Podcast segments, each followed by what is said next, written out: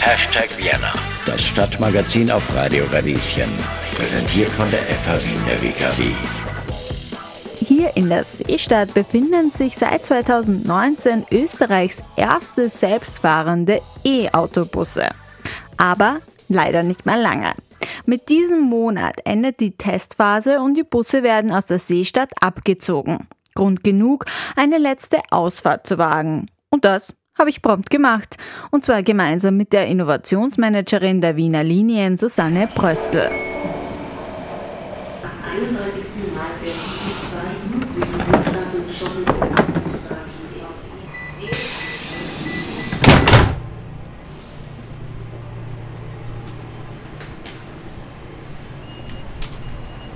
Hallo, guten Tag. Ah, hallo. Hallo, Johanna Hirschberger. sehr. Also, jetzt bin ich schon wieder ganz von den Corona-Maßnahmen weg. Ja, vielen Dank, dass Sie sich Zeit nehmen heute. gerne, das sehr freut gerne. mich sehr. Können wir das Interview im Auto führen? Ähm, eigentlich schon, ja. Cool, freut mich. Dann würde ich auch gleich losstarten. Bitte hinsetzen und bitte festhalten. Wenn er bremst, bremst er richtig. Na, da bin ich ja schon gespannt.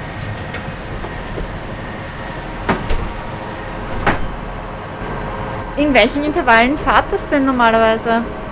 Ich glaube, zehn Intervalle versucht sie am Tag, gell? Ja. Genau. Wir haben nämlich gerade geredet, aber gedacht, was ist alle 10 Minuten, das waren 10 Intervalle am Tag. Wie oft sind Sie jetzt schon mit sowas gefahren? Äh, ich bin schon einige Male gefahren, genau eben, äh, wenn wir so ähm, äh, Expertinnen-Interviews haben, ähm, äh, wenn zum Beispiel viele Bürgermeister aus dem Ausland, viele Interessierte, andere Personen, die selbst vielleicht so ein autonomes äh, Projekt mal bei sich in der Stadt ausprobieren möchten. Äh, etliche Male war ich schon hier. Das hat sich so an, als ob Wien da auch zu den coolen Kids gehört, wenn es um die Innovationen des öffentlichen Verkehrs geht. Ist das so? Äh, ja, auf jeden Fall. Also wir bei den Wiener Linien, uns war es sehr wichtig, hier äh, bei diesem Megatrend autonomes Fahren äh, mit dabei zu sein und auch wirklich von Anfang an mit dabei zu sein. Das Projekt, das ist vor zwei Jahren gestartet und es wurde ja zwischenzeitlich verlängert, so wie ich das gelesen habe. Ähm, warum wird das jetzt beendet? Was passiert denn jetzt überhaupt mit den Bussen auch? Ähm, also Projektstart war 2018. Ähm, das Ziel äh, von dem Projekt Autobus Seestadt ist es, ähm, effektives autonomes Fahren, ein betriebssicheres Fahren hier anzubieten. Ja, okay, aber ähm, was hat sich denn, was haben Sie denn jetzt in den letzten zwei Jahren erfahren? Wieso wird das jetzt auch beendet? Wir haben unsere Ergebnisse hier gezogen, haben uns das Ziel gesetzt, hier äh, quasi den Stand zu ermitteln, wie autonomes Fahren in unseren Betrieb eingebunden werden kann. Äh, natürlich auch, äh, was uns wichtig war, ist zu wissen, wie autonomes Fahren von unseren Kundinnen und Kunden angenommen wird. Ähm, so sind wir jetzt zu dem Stand, äh, zu dem Projektende hier gekommen. Das ist echt lustig, weil es so ungewohnt ist, dass, dass man nichts machen kann eigentlich. Also wenn jetzt so wie wir jetzt um die Kurve gebogen sind und jemand rausgefahren ist und man verlässt sich da auf das Fahrzeug, ist es schon ein bisschen ungewohnt, finde ich. Genau, also das äh, Ziel von dem Projekt war natürlich auch, dass, äh, dass äh, unsere Fahrgäste einfach miterleben, wie es sich anfühlt, in so autonomen äh, Fahrzeugen unterwegs zu sein. Äh, Der Andrang war sehr groß, speziell am Anfang, dass man eben auch äh, so ein Fahrzeug mal testen kann und selbst mit dabei sein kann und hier mitfahren kann. Ja, und wie haben Sie das dann evaluiert? Das ganze Projekt wurde begleitet mit, mit Befragungen von Bewohnerinnen hier direkt in der Seestadt. Ähm, Dann spielen für uns natürlich auch ähm, äh, entscheidend mit, wie, wie viele Fahrgäste hier äh, mitgefahren sind, wie viele Kilometer wir hier abgespielt äh, haben, wie der, die Nachfrage war von anderen Expertinnen und Experten. Und das Ga- Ganze alles wird sozusagen dann in einen Topf geworfen und ausgewertet. Gibt es schon ein paar so Zahlen und Fakten, die bis jetzt, also die Sie bis jetzt ausgewertet haben und die Sie mir schon erzählen können? Äh, Mein Letztstand ist, äh, dass wir ca. 8000 Personen hier befördert haben mit unseren zwei, äh, zwei Bussen äh, und äh, an die, an die ca. 12.000 Kilometer hier abgespult haben mit den Fahrzeugen, was schon eine ganze Menge ist und äh, was auch äh, wirklich ein, ein Vorteil ist, wenn man auch wirklich auf so eine lange Zeit ein, ein, ein, einen Bus hier testen kann.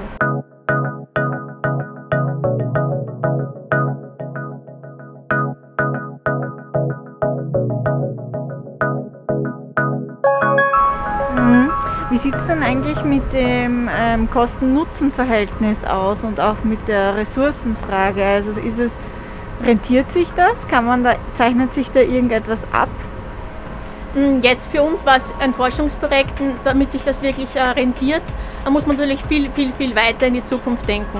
Äh, da müssen die ähm, ähm, ähm, Fahrzeuge natürlich äh, vom Preisverhältnis äh, natürlich ein, auf einem anderen Niveau liegen.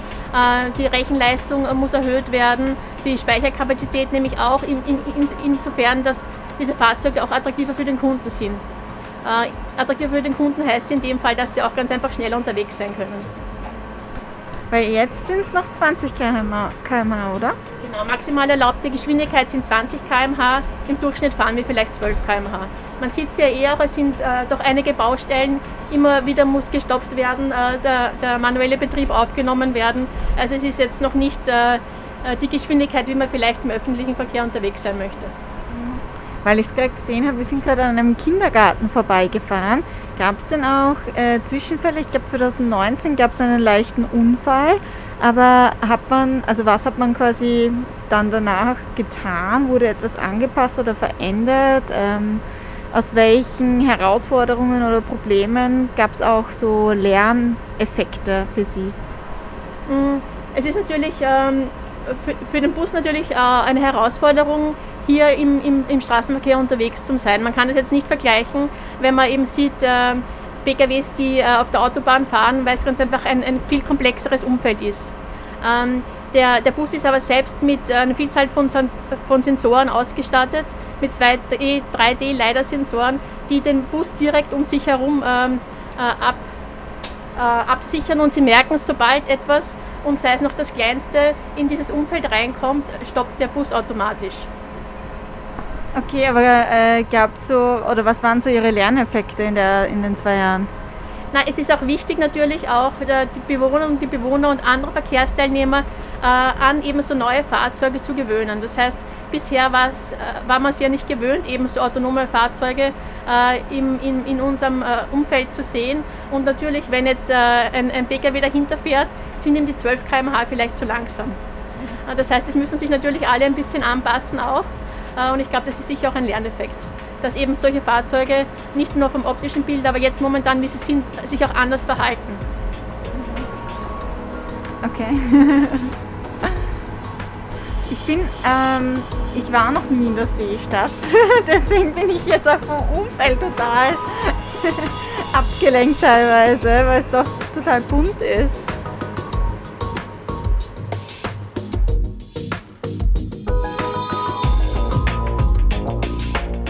Was passiert denn jetzt mit den Fahrzeugen nach der Fahrt? Ähm, die Fahrzeuge werden zurückgegeben an den Hersteller Navia und ähm, die werden dann schauen, wo, wo, wo, dann der Bus weiterfahren wird. Ist es geplant, dass es in Wien noch einmal solche ähm, autonomen Busse geben wird? Äh, ich glaube, die U5 soll eine autonome U-Bahn werden, aber sind auch Busse noch einmal geplant? Na, aus, aus, dem jetzigen Stand, also wir haben natürlich sehr viel gelernt hier mit dem autonomen Bus, äh, haben wir aber festgestellt, so wie es momentan äh, jetzt die, eben wie gesagt schon die Rechenleistung, die Kapazitäten hergeben, die Fahrgeschwindigkeiten hergeben, ähm, äh, ist er noch nicht so effektiv, dass man hier wirklich in den Betrieb umsetzen kann. Nichtsdestotrotz ist natürlich eben so, wie es auch hier angedacht ist, diese Last and Mile ähm, Thematik ein, ein, sehr spannendes Thema und sicher auch äh, ein, ein, wichtiger Hebel, um äh, den öffentlichen Verkehr hier zu pushen und voranzutreiben. So, wo befinden wir uns denn jetzt? Wie viele Stops gibt es denn noch? Genau, also insgesamt ist die Strecke ca. zwei Kilometer lang äh, und insgesamt gibt es ähm, zehn Stationen, äh, die wir hier, hier anfahren. Und wo sind wir jetzt? Ähm, die Maria-Tusch-Straße Während Corona dürfen ja jetzt, glaube ich, oder durften nur zwei Personen in einem genau, Bus sein. Je nachdem, ob sie im gemeinsamen Haushalt sind oder nicht. Hm, hat sich das dann aber ausgezahlt? Ich meine, es in dem Bus haben, ja, haben wie viele Personen Platz? Naja, äh, jetzt sind es dann halt entweder drei aus dem gleichen Haushalt oder, oder zwei aus unterschiedlichen Haushalten. Ähm, aber man darf äh, natürlich nicht vergessen, ähm, dass äh, weiterhin sehr viel passiert. Das heißt, äh, es wird sehr viel an der Sensorik gearbeitet, das heißt, es wird äh, die Erkennung von, von Objekten äh, verbessert. Das macht den, den Bus natürlich wieder stabiler und der Fahrfluss wird, wird verbessert. Ähm, also es ist eben nicht allein im Fokus, natürlich auch, dass wir viele Fahrgäste transportieren, aber das ist natürlich nicht das einzige Ziel und es passiert viel rund um, um, um, um den Bus. Aber heißt das dann, dass äh, der Bus das selber lernt mit jeder Fahrt oder muss dann von extern irgendwas eingegeben werden? Wie sieht es dann genau auf, geht, aus? Geht dann der Bus auf Kur, um sich renovieren zu lassen und um die neuen Updates zu bekommen? Oder wird das dann, kommen Personen hierher in die Seestadt über und machen das, wenn er gerade nicht fährt, in der Nacht oder in der Früh oder wie? Ähm, man kann sich das wie ein Computer-Update vorstellen, wo die, diese äh, neuen Daten ganz einfach eingespielt werden. Das heißt, Sie haben dann auch aus anderen Zentralen Zugriff darauf und der Computer muss nirgends angeschlossen werden oder so, ich habe keine Ahnung. Ähm, das kann ich Ihnen so jetzt ehrlich gesagt auch nicht sagen. An der Busroute.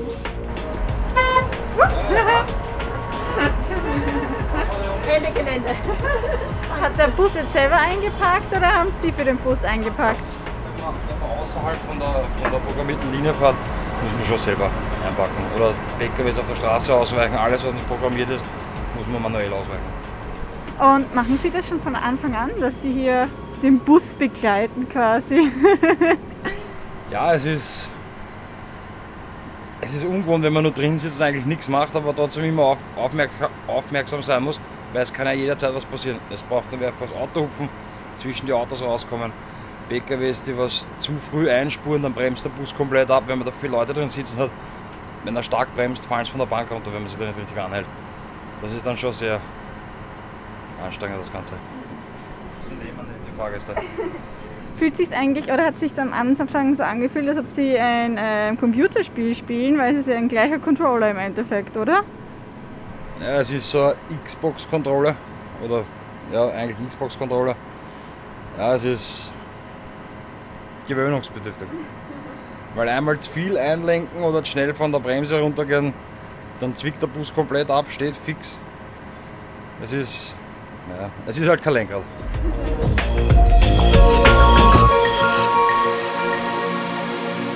Aber was dürfen Fahrzeuge eigentlich können und wie sollten sie in Unfallsituationen handeln können?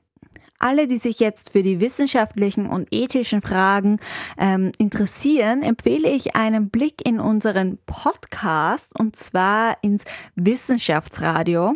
Da hat mein Kollege Michel Miele nämlich mit Doktorin Alexandra Milonik vom AIT gesprochen. Sie erklärt, was selbstfahrende Autos auf unseren Straßen für uns bedeuten und geht auf diese Fragen ein. Die Folge heißt Nie wieder Führerschein autonomes Fahren in Wien und ihr findet sie auf Spotify, iTunes und überall, wo es Podcasts gibt.